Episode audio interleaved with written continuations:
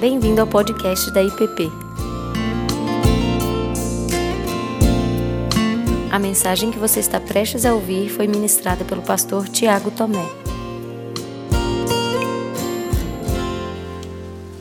Bom, não é. É fato que muitos de nós estão assim. É, desiludidos com a situação em que a gente vive no nosso país. É, é, a cada dia uma notícia nova, e não são notícias boas. A gente vai passando o tempo, a gente vai ficando confuso com tantas notícias, é, não é, é verdade, não é, o que está acontecendo. Ah, e nós vamos ficando frustrados, cansados, desesperançosos. Ah, mas certamente um dos agravantes dessa frustração e dessa desesperança com o cenário que nós vivemos no nosso país é, ele vem da forma como nós olhamos, da forma como nós entendemos a história, a, da forma como nós nos aproximamos dos próprios governos que nós temos e a maneira como nós interpretamos tudo isso.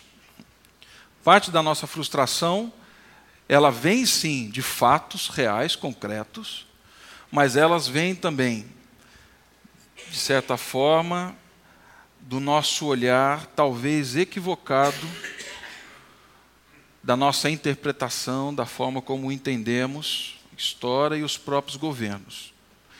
Ah, um antropólogo norte-americano chamado Ernest Becker, ele disse que uma sociedade que perde de vista a realidade de Deus, ela procura no amor romântico a, a satisfação que antes ela encontrava dentro da religiosidade. Nietzsche colocava dentro dos seus escritos que o dinheiro seria o substituto de Deus. Né? E, de certa forma, ele não errou, não. Ele estava certo. Ah, pensando dessa maneira, alguns hoje, eles Vêm líderes políticos como Messias, eles veem políticas e agendas políticas como doutrinas que podem salvar e transformam essa expectativa então numa espécie de religião. E quando eu digo religião, eu tenho em mente toda a ação ou todo o compêndio de normas, regras, de ações que podem me levar a essa experiência de transcendência, de bem-estar, de bênção e da graça de Deus. É um pânico completo. Não dizemos que vergonha ou que dificuldade estamos passando, não. O que dizemos é: agora chegou no fim da linha. Não tem mais jeito. O que vai vir daqui? Realmente, o que nós estamos vivendo é alarmante. E cada vez mais o cenário parece que dá um, um nó na respiração, né? Daquela angústia. Alguns têm ataque cardíaco, outros têm assim manifestações de doenças aí psicossomáticas por conta dessa, dessa situação que nós estamos vivendo. Ah, mas eu confesso que olhando para esse tema, eu fui confrontado com essa percepção da idolatria. E isso piscou como um sinal amarelo para mim dizendo assim: Tiago, por que esse desespero tão grande? Por que essa angústia tão grande? E aí, nós poderíamos, e temos muitas pessoas aqui na igreja capacitadas para subir aqui agora e falar sobre conjuntura muito melhor do que eu. Ainda que eu tivesse me preparado um mês todo para falar, ela sem preparo viria aqui e falaria. Mas a, a questão agora não é essa. Diante desse fato, a pergunta que me veio é: Tiago, o que essa situação revela, tem revelado ou revelou sobre você, na tua relação com o Deus soberano e diante do cenário que você vive? Como a situação, na verdade, revela quem eu sou, a partir dessa afirmação que eu estou fazendo, de que muitos caminham na idolatria. Um outro sinal da idolatria é que os oponentes, eles são vistos não como pessoas erradas, mas são vistos como forças do mal, demoníacos, como. Eles não são só possuídos, eles são a própria encarnação do capeta, do Satanás, do diabo.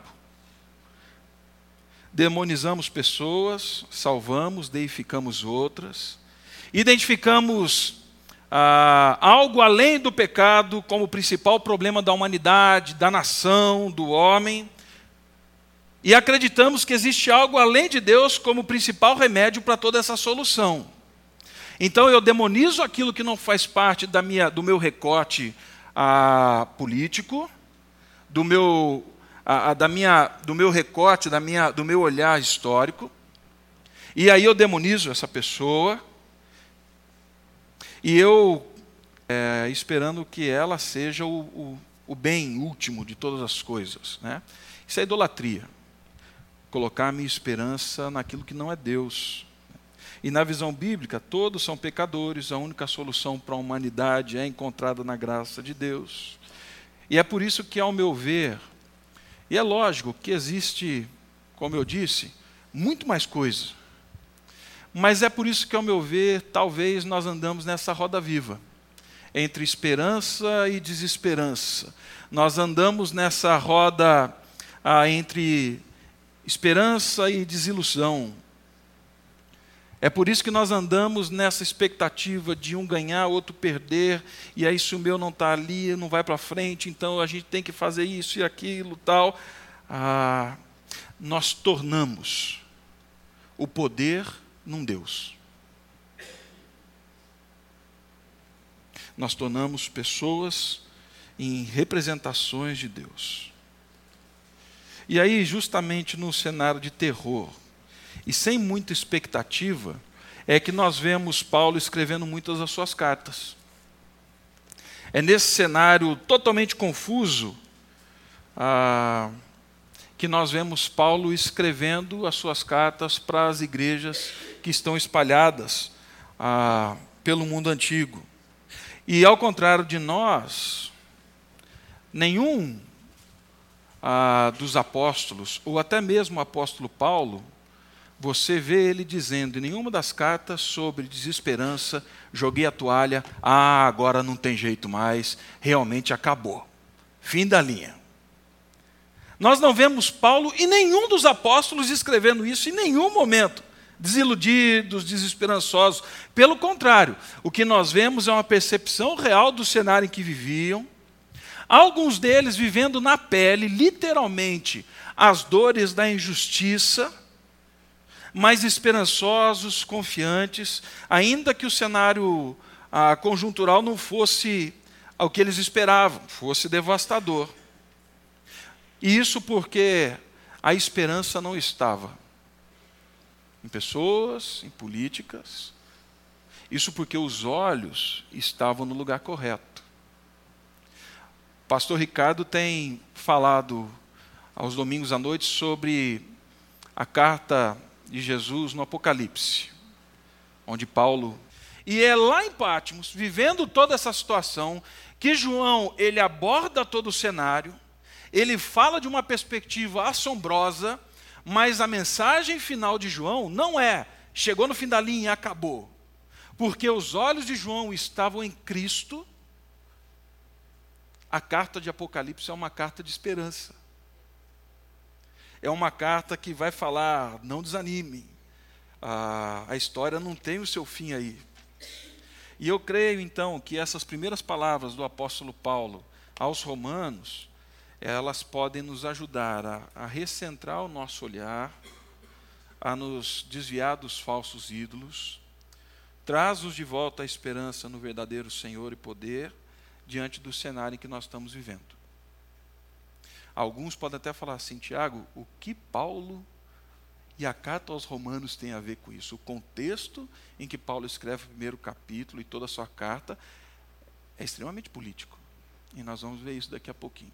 Mas eu queria ler com você o primeiro capítulo, então, de Romanos.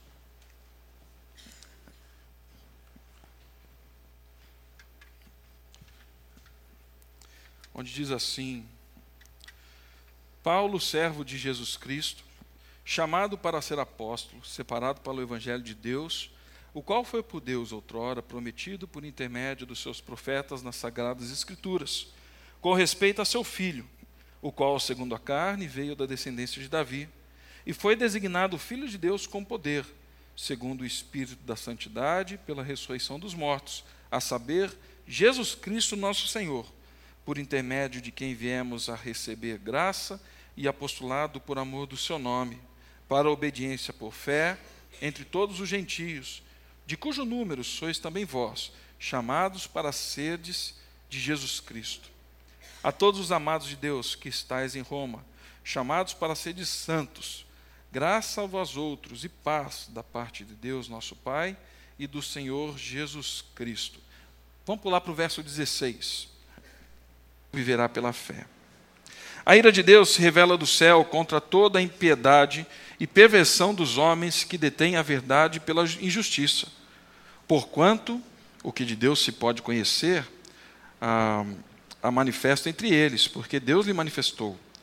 Porque os atributos invisíveis de Deus, assim como seu eterno poder, como também sua própria divindade, claramente se reconhecem desde o princípio do mundo, sendo percebidos por meio das coisas que foram criadas.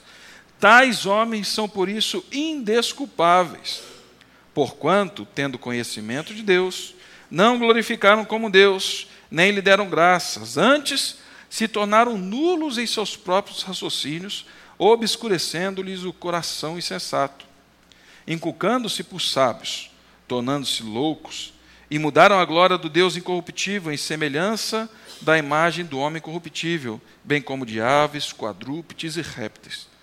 Por isso, Deus entregou tais homens à imundícia pelas concupiscências de seu próprio coração, para desonrarem seu corpo entre si.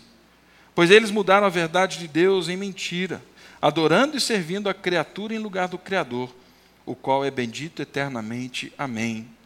Por causa disso, os entregou Deus às paixões infames, porque até mulheres mudaram o modo natural das suas relações íntimas por outro, contrário à natureza. Semelhantemente, os homens também Deixando o contato natural da mulher, se inflamaram mutuamente com sua sensualidade, cometendo torpeza, homens com homens, e recebendo em si mesmos a merecida punição do seu erro. A nossa tendência é olhar para essa para esse primeiro capítulo da carta aos Romanos e supor que ela tem implicações somente para a salvação pessoal aquela esperança da vida eterna que nós conversamos e sempre falamos, e fato, é, ela fala disso. Mas quando a gente estuda um pouquinho mais o Império Romano, a linguagem oficial, nós vemos que, logo de início, Paulo estava confrontando o Império Romano com uma verdade central, que é: Jesus Cristo é o Senhor. Paulo estava fazendo esse confronto direto. O cenário apresentado aqui pelo apóstolo Paulo é tão assustador quanto o cenário que nós temos hoje, meus irmãos. Com nuances diferentes, claro, mas tão desalentador quanto o que nós vivemos.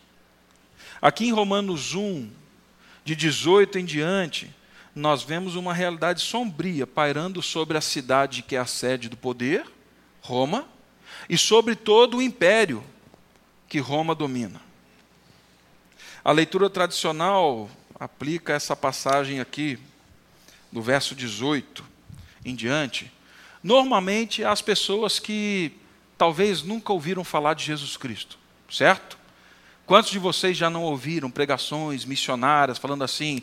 E estes que adoram os répteis, os quadrúpedes, e esses daqui que nunca ouviram falar e que adoram o homem no lugar de Deus, esses precisam ouvir o Evangelho.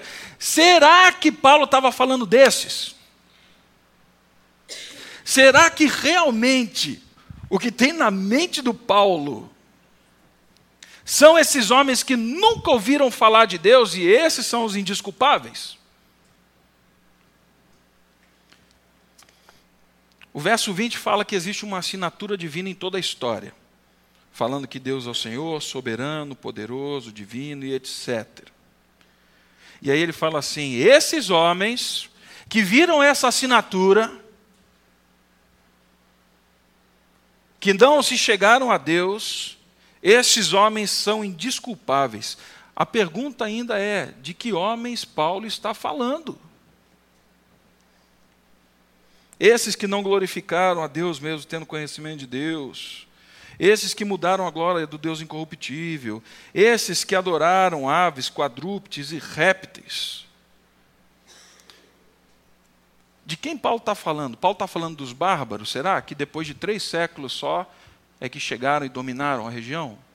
Paulo está falando daquele indígena que um dia desceu lá de um lugar distante, onde eu e a Cláudia estávamos numa outra aldeia, falando assim: Nós queremos um missionário para nossa aldeia. Paulo estava falando desses. Quem exigia culto?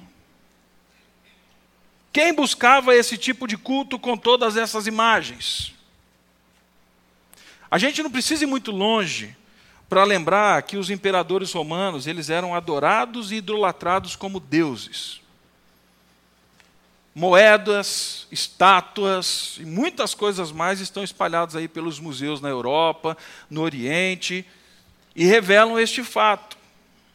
Como eu disse no começo, quando o imperador morria, ele era deificado, com exceção de Domiciano, que se achava mais Deus que os outros, né? Eles eram considerados filhos de Deus, morreu, se tornou um Deus.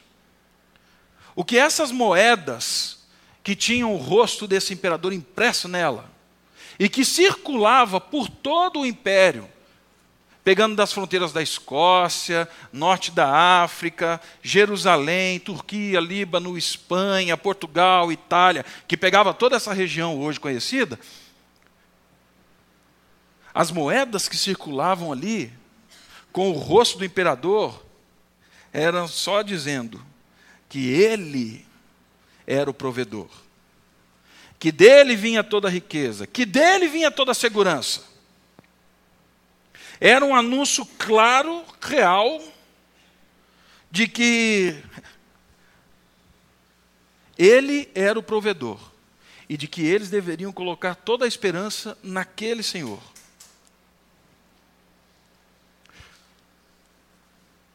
Aí eu me pergunto de novo, de quais homens Paulo está falando? Paulo está falando daqueles que depositam a esperança num certo tipo de governo, que depositam a esperança numa pessoa, ou no partido, ou no imperador, crendo que ele, ele é o Senhor soberano. Paulo não está falando das realidades distantes, Paulo está falando da realidade da cidade. De pessoas que, conhecendo a glória de Deus, abandonaram essa glória manifesta e agora voltam os olhos e falam assim: realmente, é Nero que é o Senhor. Homem que veio, viveu, fez o que fez e morreu, corruptível, mas a nossa esperança está nele, está aqui, ó, na nossa moeda tem o nome dele. Ele é que provê. E quanto às aves, e quanto os quadrúpedes e os répteis? Quem desfilava pelo mundo romano com estandarte assim, com uma águia enorme na frente? As legiões romanas. Na época em que Paulo escreve, existiam pelo menos 24 legiões romanas espalhadas por todo o império.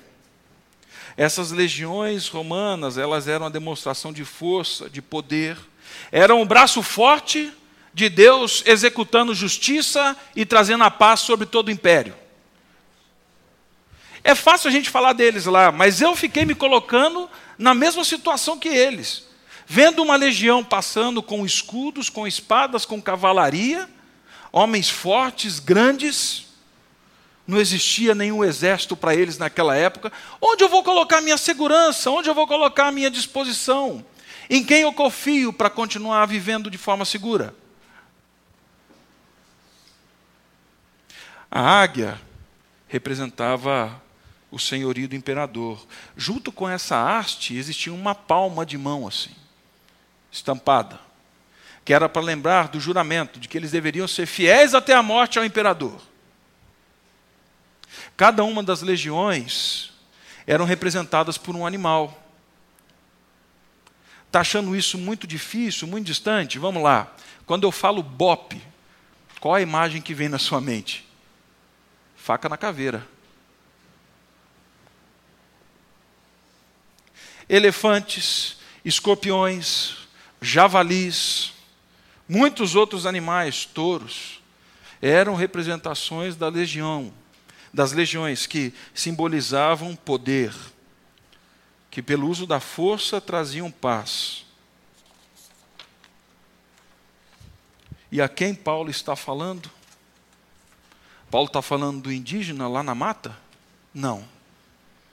Paulo está falando daqueles que colocavam os seus olhos nessa estrutura de poder e falavam assim: aqui está a segurança para a minha vida. Quantos de nós, quantos de nós não colocam a nossa esperança nas estruturas econômicas?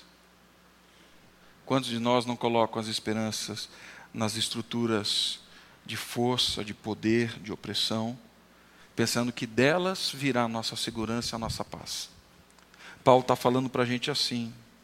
Aí, o que a Bíblia diz, a mim e a você, meu irmão, é que estes que vivem na idolatria, eles estão debaixo da ira de Deus. Por quê? Deus é tão mau? Não. Porque eles trocaram a glória de Deus, idolatria.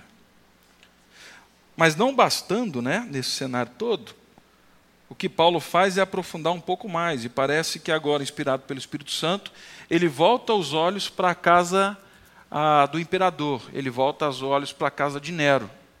E aí, Seutônio, que é um historiador do primeiro século, ele escrevendo uma obra intitulada As Vidas dos Doze Césares, e ele não era muito fã de Nero, mas ele escreve um pouquinho o que acontecia na casa de Nero naquela época.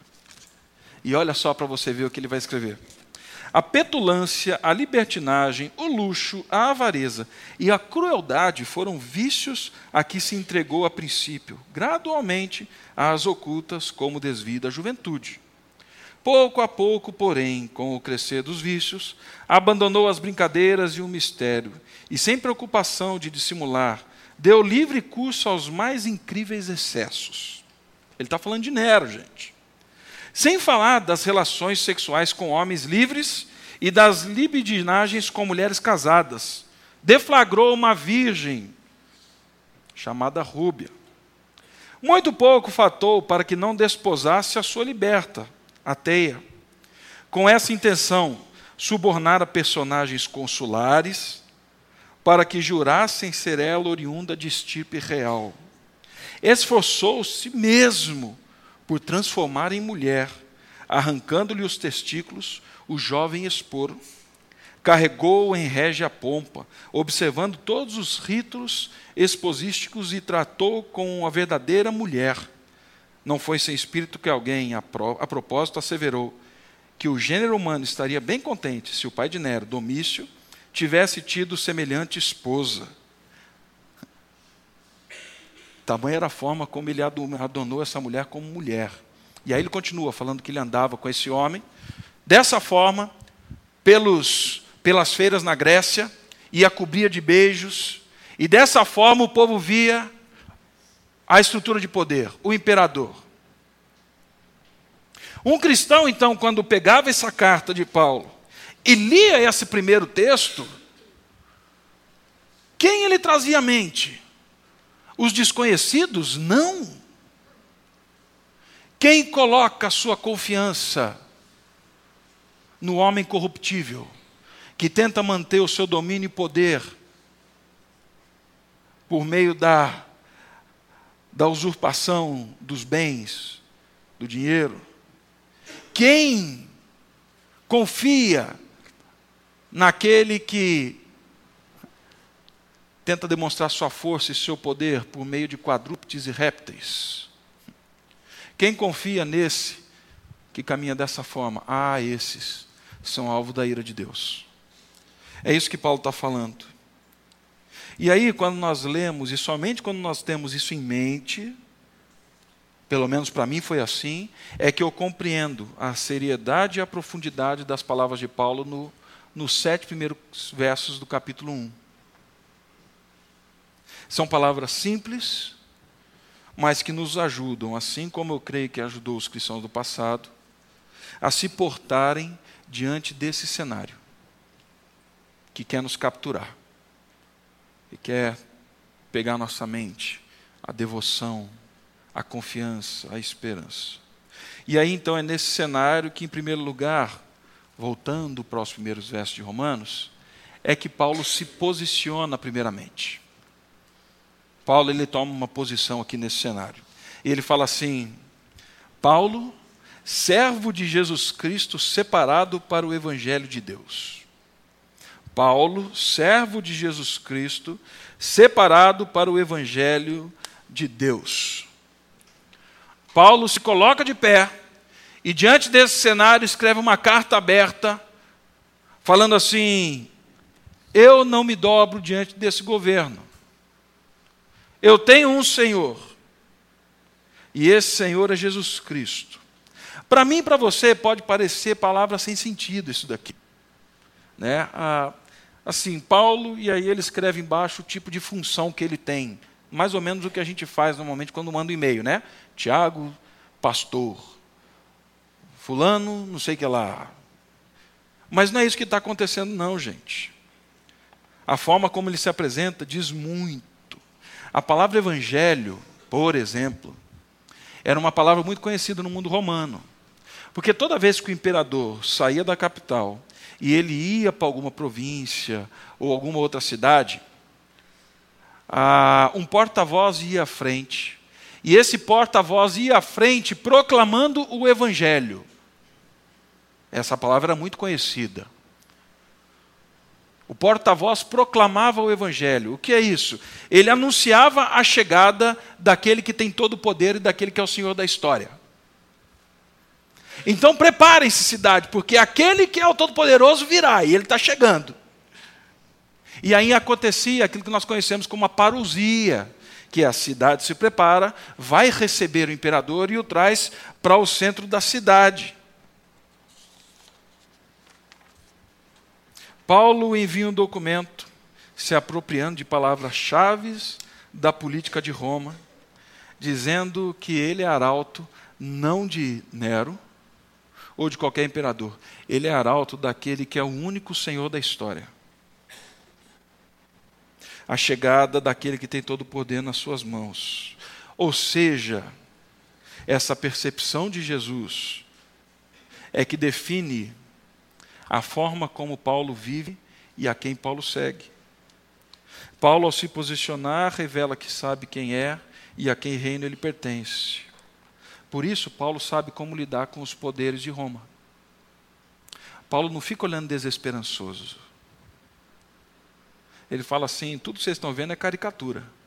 E feia, barata. Eu sou proclamador do Evangelho, do verdadeiro Rei daquele que tem todo o poder nas suas mãos. Nós, como cristãos, eu creio que nós precisamos deixar esse discurso de desesperança para o mundo. Porque nós sabemos realmente quem é o Senhor da história. Mas nós vivemos influenciados pela conjuntura. E definimos a nossa agenda, definimos quem somos, definimos os rumos da nossa vida, do nosso futuro, a partir do que os nossos olhos veem e não a partir da realidade de Jesus Cristo na nossa vida. Paulo define, falou assim: não, eu me posiciono. É Jesus Cristo. Eu sou o proclamador do evangelho dele. Segundo, Paulo revela o verdadeiro rei soberano sobre toda a história, o verso 2, 3 e 4 aqui de Romanos. Paulo vai começar falando que ele é da linhagem de Davi, Paulo vai falar que ele é o verdadeiro Senhor. Por quê? Porque diferente dos outros, ele ressuscitou. Ele é o Senhor. E aí Lutero vai dizer para mim e para você que aqui se escancaram as portas para a compreensão das escrituras sagradas, ou seja, que tudo deve ser entendido em relação a Cristo Jesus toda a história. E o que Paulo vai dizer no verso 2, 3 e 4 que nós lemos é que toda ela está debaixo do Filho de Deus que tem todo o poder. Essa é uma expressão única John Stott, Hendrickson, João Calvino, Lutero, todos eles vão dizer para mim e para você: não tem como, nessa expressão em grego, separar, porque elas diz sobre o caráter desse Jesus. Ele é poder, ele não tem poder, é diferente.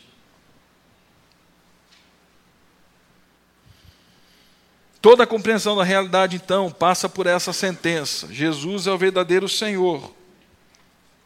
Por isso, por mais desalentador que possa parecer a situação, o cenário, Paulo continua esperançoso. Se algo sobreviesse para a dor, Paulo se conformaria com Cristo. Se algo levasse embora, amém, já estou com meu Senhor. Quer saber de onde a gente tira isso? Romanos 8. A partir do verso 16, Paulo, sabendo da pressão que a igreja sofre, sabendo de todo o contexto em que a igreja de Roma está passando, e eram no máximo cinco igrejas, grupos pequenos que se reuniam em casa, Paulo fala assim: vocês vão ser perseguidos. O cenário assustador vai ficar pior ainda. E nós não conseguimos orar e expressar a nossa dor, a nossa angústia. Eu sei do cenário, meu irmão. Mas sabe de uma coisa? O Espírito Santo intercede por você com gemidos inexprimíveis diante desse cenário. Aí Paulo chega no verso 28, porque todas as coisas cooperam para o bem daqueles que amam a Deus, daqueles que são chamados segundo o seu propósito. E aí ele continua falando assim: porquanto aos que de antemão conheceu, também predestinou para serem conformes à imagem de Jesus Cristo. Ou seja, o cenário não é para desesperança. Se ele vier dessa forma, ele vai te moldar à imagem e semelhança de Cristo. Participará desse sofrimento com Cristo. O problema é que quando a crise chega e pega no meu bolso, e pega no meu trabalho, aí eu esperneio. Aonde está a nossa segurança? Quem é o nosso Deus? como fica esse chamado de Paulo falando assim: vai sofrer, e no sofrimento vocês vão ser conformados com Cristo. E aí ele continua: se sofremos, seremos, viveremos em conformidade com Cristo. E se algo vier que nos tire a vida, ah, vai estar melhor. Aí ele continua falando assim: porque saibam vocês que nem principados, nem potestades, nem reis, nem nada nesse mundo pode nos separar do amor que está em Cristo Jesus, o nosso Senhor. Então, você, igreja de Roma, que está com esse cenário de desesperança, volta os olhos para Jesus. Volta os olhos para Deus. Paulo então recentra de forma clara Cristo na experiência da fé dessa igreja, constantemente assediada por esse poder e por fim, algo que eu quero ressaltar, teriam outras, mas depois de se posicionar, depois de revelar o senhorio de Jesus, Paulo agora relembra a identidade dos romanos, a identidade que eles tinham em Cristo. E essa é uma questão central nessa luta contra a idolatria do Estado. Uma vez chamados para serem de Cristo, eles deveriam agora viver a partir de Cristo. Aí Paulo fala assim: Lembrem-se de que vocês são amados de Deus, filhos queridos. Ainda que uma mãe venha se esquecer dos seus, ah, eu não esqueço. Vocês são amados, eu sou pai. Paulo diz e chama esses irmãos também de santos, ou seja, chamados a pertencer a Jesus Cristo e padecer com Ele em todas as coisas. Paulo diz também, aqui no verso 7, que eles eram receptores da graça e da paz de Deus. A graça que lembrava da liberdade com que foram alcançados em Deus. Não só do pecado, mas desses ídolos que vivem dizendo para mim e para você que a nossa esperança deve estar neles e a paz, que era o shalom de Deus, que reinava apesar da circunstância. E isso por quê? Porque sabiam quem realmente governava este mundo. Tinham uma visão muito clara. Assim, então, meus irmãos, muitos colocam a esperança que é reservada a Deus e ao Evangelho, nos líderes, em agendas políticas, na conjuntura. Nós vivemos preocupados com quem vai sentar no poder, com quem vai ficar o estandarte. E eu não estou falando que nós devemos tratar com descaso. Como eu falei, esse livro aqui é muito bom, vai falar para mim e para você do nosso engajamento político. Como vamos entrar na esfera política? Mas não é nela que está a nossa esperança, é em Deus. Então nós vivemos preocupados com isso, e quando aquele que não é o nosso ídolo não está no poder, nós achamos que tudo vai por água abaixo. E aqui então ficam alguns alertas, né? É, será que a nossa esperança está em homens corruptíveis? E será que nós estamos trocando a glória do Deus que já se revelou a nós em Cristo Jesus, falando, Eu sou o Senhor? E nós estamos abandonando isso e colocando toda a nossa esperança em homens pecadores, assim como eu como você? Qual é a nossa ação então, pastor? Ah, nós vemos repetindo isso aqui direto. A oração, a intercessão. Será que a nossa esperança está nos símbolos de poder que a nossa cultura apresenta? E quando esses símbolos de poder eles são estremecidos, como estabilidade, questões financeiras, cargo, posição, aí eu paro. Eu acredito que Paulo pode nos ajudar aqui é fazer com que os nossos olhos se abram para a realidade de Deus,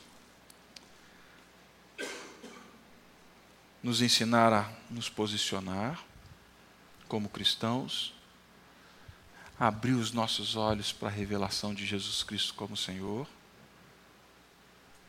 E nos lembra que nós entramos nesse mundo a partir de uma identidade que não é definida por Roma, não é definida pelo cenário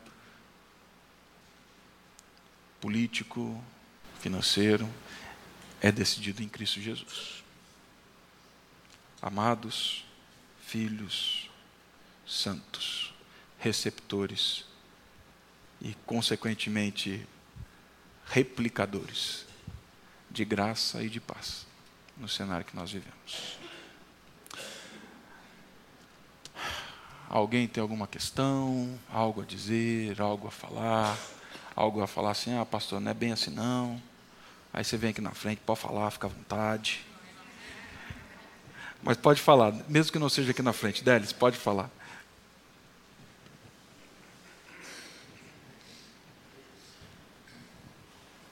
A vida inteira a gente escutou que o justo viverá pela fé. Aliás, a, a nossa igreja está plantada nesse, nessa afirmação.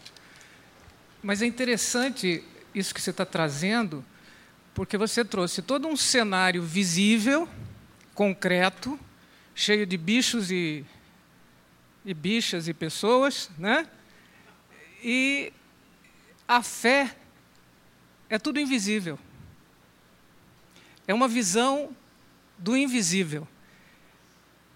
E quando ele afirma que o justo vai viver pela fé, de repente me, me parece muito claro, coisa que eu não tinha visto antes, é que quem não vive pela fé é injusto.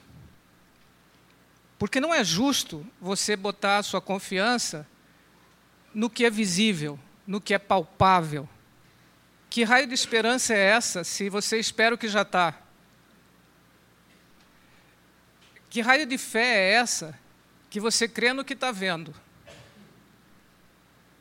Então, que raio de justiça é essa nossa se nós estamos completamente tomados por uma visão do mundo, do que está aqui?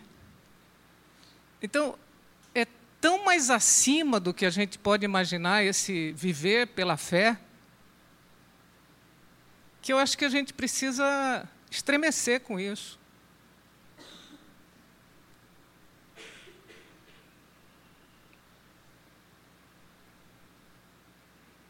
Por que está faltando justiça? Porque está faltando fé. Por que está faltando fé? Porque a gente está atrelado a salário, a status, a coisas. Quando o que Deus oferece para a gente está muito acima da nossa capacidade de, de pensar. Por isso que Ele nos convida: vem comigo, anda comigo, confia. Aquela rocha no deserto era uma questão de fé se vai sair água ou não. Aquele fogo no deserto era uma questão de fé se ia ter calor e luz no meio da noite. Aquele maná era uma questão de fé, porque não tinha nada na frente, só deserto. E a gente está num deserto. A gente vai ficar no deserto se não compreender o que, que é viver pela fé. Assim, eu acho que se a gente começar a pedir a Deus para mostrar, isso, isso vai muito além do que a gente pode ler em livro, buscar. Ele mostra. Só que vai muito além da capacidade de falar.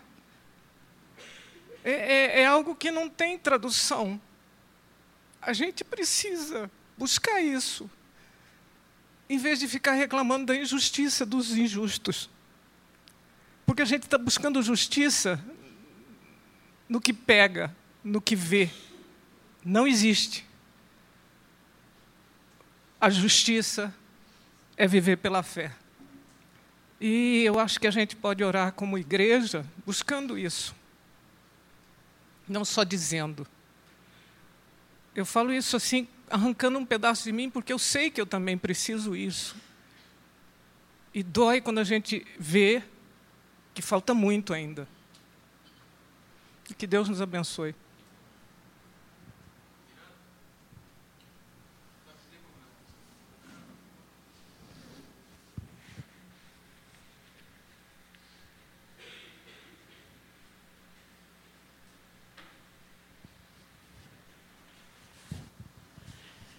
É, essa questão da idolatria, quando nós confiamos em deuses que representam, que estão sendo apresentados como se fosse o dinheiro ou o poder político, ou na força dos três poderes que nós temos aqui, e às vezes temos esperança que as coisas mudem através é, desses caminhos normais que os homens sempre seguem, o que eu queria chamar a atenção é o seguinte: é que a nossa fé, porque vemos um Deus da história e um Deus que olha para as gerações seguintes e que nos chama a olhar para o eterno e não para a estabilidade momentânea das coisas ah, essas duas coisas elas não estão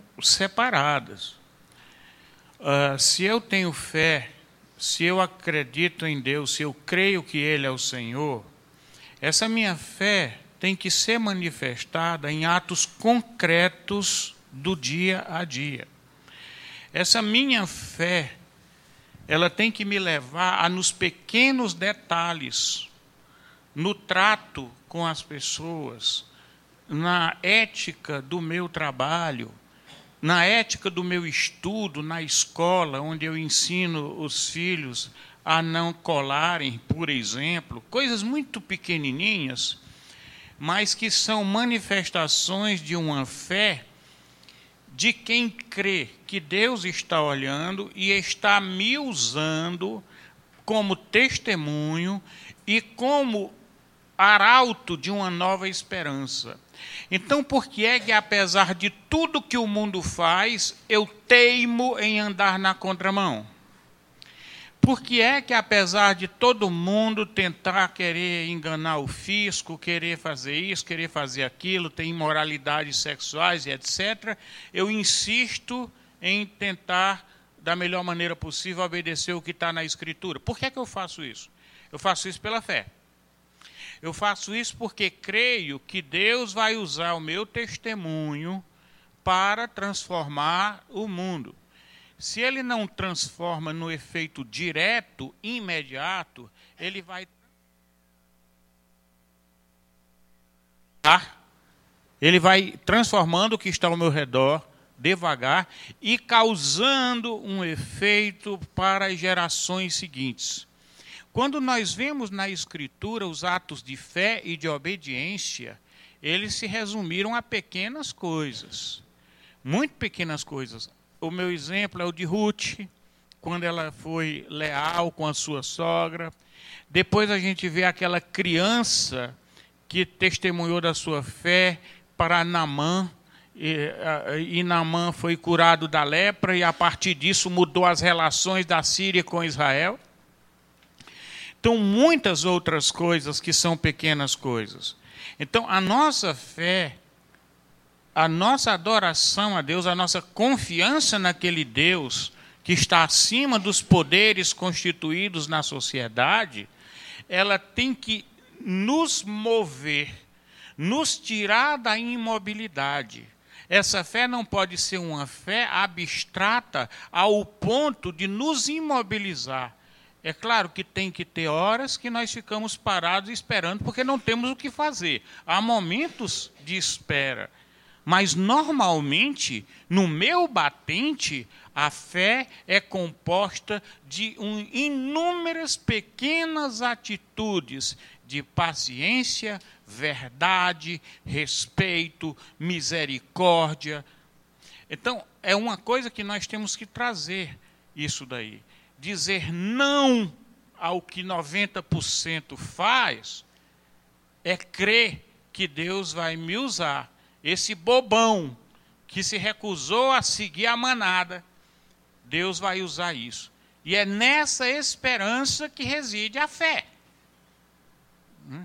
Então, eu só queria chamar a atenção nisso, porque eu fico medo, às vezes, da fé ficar algo meio uh, sacado do, do, nosso batente né, do dia a dia. É, tanto que depois, o que a gente vê em seguida, né?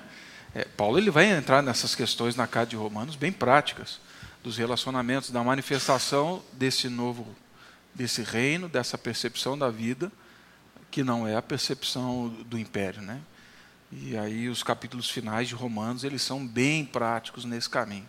Mas obrigado pela lembrança, Miranda. Marcos e depois Denis e aí estão encerradas as inscrições.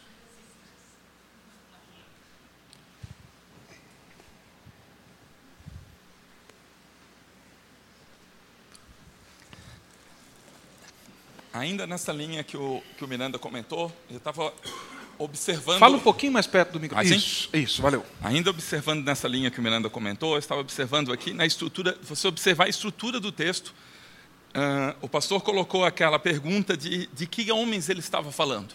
Se você observar a estrutura do texto, você vai ver o seguinte: no versículo 18, ele começa uma afirmação. Ele diz assim: A ira de Deus se revela contra a perversão dos homens que detêm a verdade pela injustiça. Ponto. Todos os outros versículos que continuam dali para frente, eles começam com portanto, porque tais homens, ou seja, todos esses outros textos, eles na verdade são explicativos daquele texto que está em cima. Esses conectores são todos explicativos. Então, de quem ele está falando? Dos homens que detêm a verdade pela injustiça. Os que estão impondo a sua própria verdade no versículo 22, ele começa uma nova sentença, que na verdade você vê que ela tem um, um ritmo com o de cima, mas é uma nova afirmação, porque não há portanto.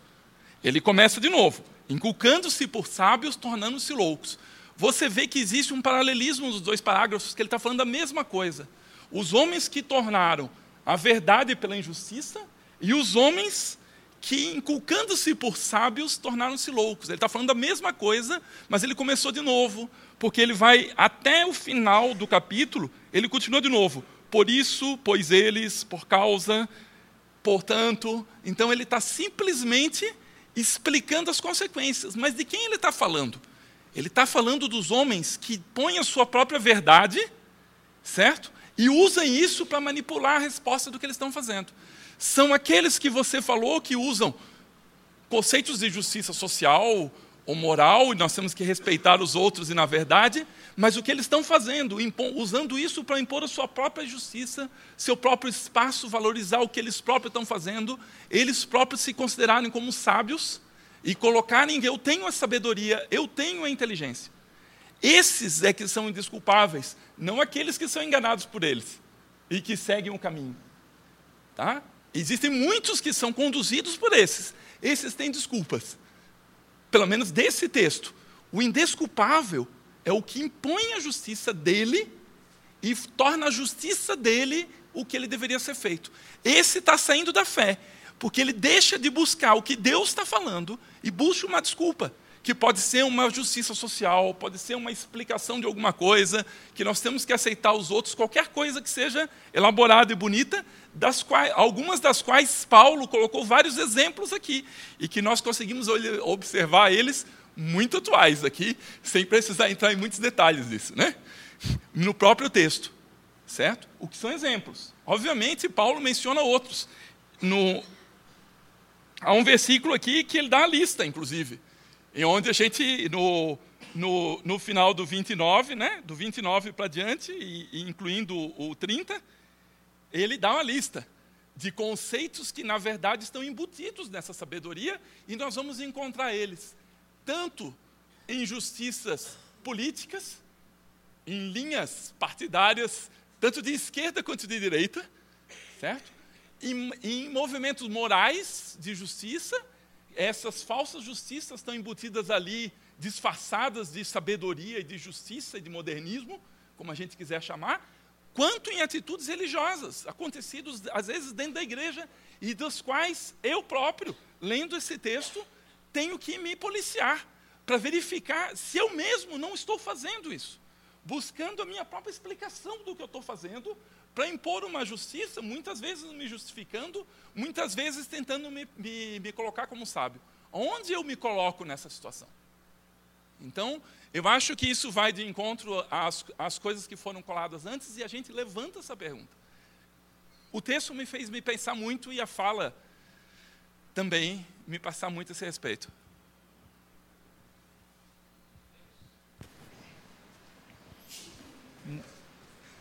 Na minha parca visão de vida, eu acho que a questão central é a dicotomia que a gente vive. A gente que conhece o Evangelho muitos do ventre da mãe, outros nos primeiros anos, e a gente busca essa carga sobre a realidade que a gente vive hoje, quando a gente conhece uma realidade muito antes da que nós vivemos agora. Então, para mim, de, a, abrindo o coração, nada disso tira meu sono e tira minha paz interior, porque eu não centro na realidade que a gente vive hoje. Quem lembra do golpe de 64 pensava que o país tinha acabado. E foi apenas um mero golpe. Amém. E meus irmãos, é... creio que essa conversa lá poderia seguir. Eu aqui fiz alguns apontamentos, mas com certeza como Marcos, Miranda, Beles, Denis e tantos outros, é, poderiam enriquecer demais essa nossa conversa. Só uma coisa que, antes da gente orar, que eu conversando com o pastor Ricardo, Davi, uma vez, é, esse, esse, tema é um tema recorrente dentro das nossa, da nossa comunidade, certo? Escola dominical, com os adolescentes, porque isso faz parte daquilo que nós vivemos como cidade. E uma vez conversando então com eles, é, surgiu esse tema e falando assim, rapaz, quantas vezes nós terminamos uma escola dominical, o um culto, e quando a gente desce, é, a nossa reação logo é sentar numa mesa e falar assim: rapaz, você viu o que aconteceu essa semana? Essa semana o Temer cai. Essa semana, você viu o que aconteceu? Rapaz. E parece que a gente sai daqui e esquece dessa outra realidade. A gente volta a. a, a desculpa a expressão, meu irmão. A gente volta a comer na mesma bacia do chiqueiro. Enquanto talvez as nossas reações deveriam ser realmente com isso, então, no mínimo, vem aqui, meu irmão, a gente precisa orar por esse cenário. Ao invés de fomentar esse negócio todo. Não estou falando que a gente não conversa, que a gente não. Não é nada disso. Não é isso. O que eu estou dizendo é quantas vezes nós terminamos esse momento com reflexões dessa natureza, e não só hoje, gente, tá? E aí chega lá embaixo e eu, às vezes, sou o primeiro a provocar, cutucar alguém, falando: rapaz, você viu? Você viu que vai, vai estourar amanhã, né? Pronto. Foi-se embora o senhorio de Cristo. E nós voltamos os nossos olhos para o Deus incorruptível, para os estandartes, para os animais, para os símbolos de poder e nos esquecemos dessa realidade. Né? Então, eu acho que fica aqui uma. Fica algo para a gente, como comunidade, como igreja. É, esse alerta aí com relação a como agimos diante disso como igreja. Vamos orar?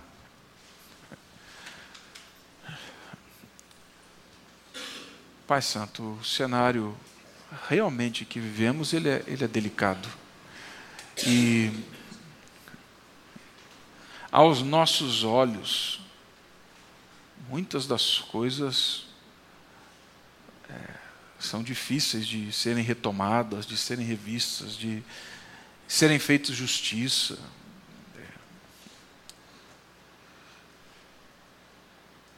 Aí eu peço, Pai, que por meio da ação do Espírito Santo em nós, que o Senhor traga de volta a nossa memória. Que o Senhor nos traga e nos encha da verdade de que o teu filho Jesus ressurreto, que ele é o anúncio realmente de poder, que ele é o Senhor sobre toda a história. E que por vezes o nosso olhar ele pode ser confuso, ele pode ser míope, ele pode ser, ah, enfim, Pai, deturpado. E que, no mínimo, a gente possa ter um pouco mais de, de seriedade, talvez, na forma como lidamos com alguns temas e na forma como o Senhor, de forma que não entendemos, tem agido na nossa nação. Abre os nossos olhos para isso, Pai. E nos ajuda também a sermos a, divulgadores dessa esperança, da graça, da paz, nesse cenário tão confuso e desesperador que nós estamos vivendo. Leva-nos também, como bem disse aqui o Miranda, por caminhos certos, seguros de ação, Pai. Como ministros do teu reino neste mundo,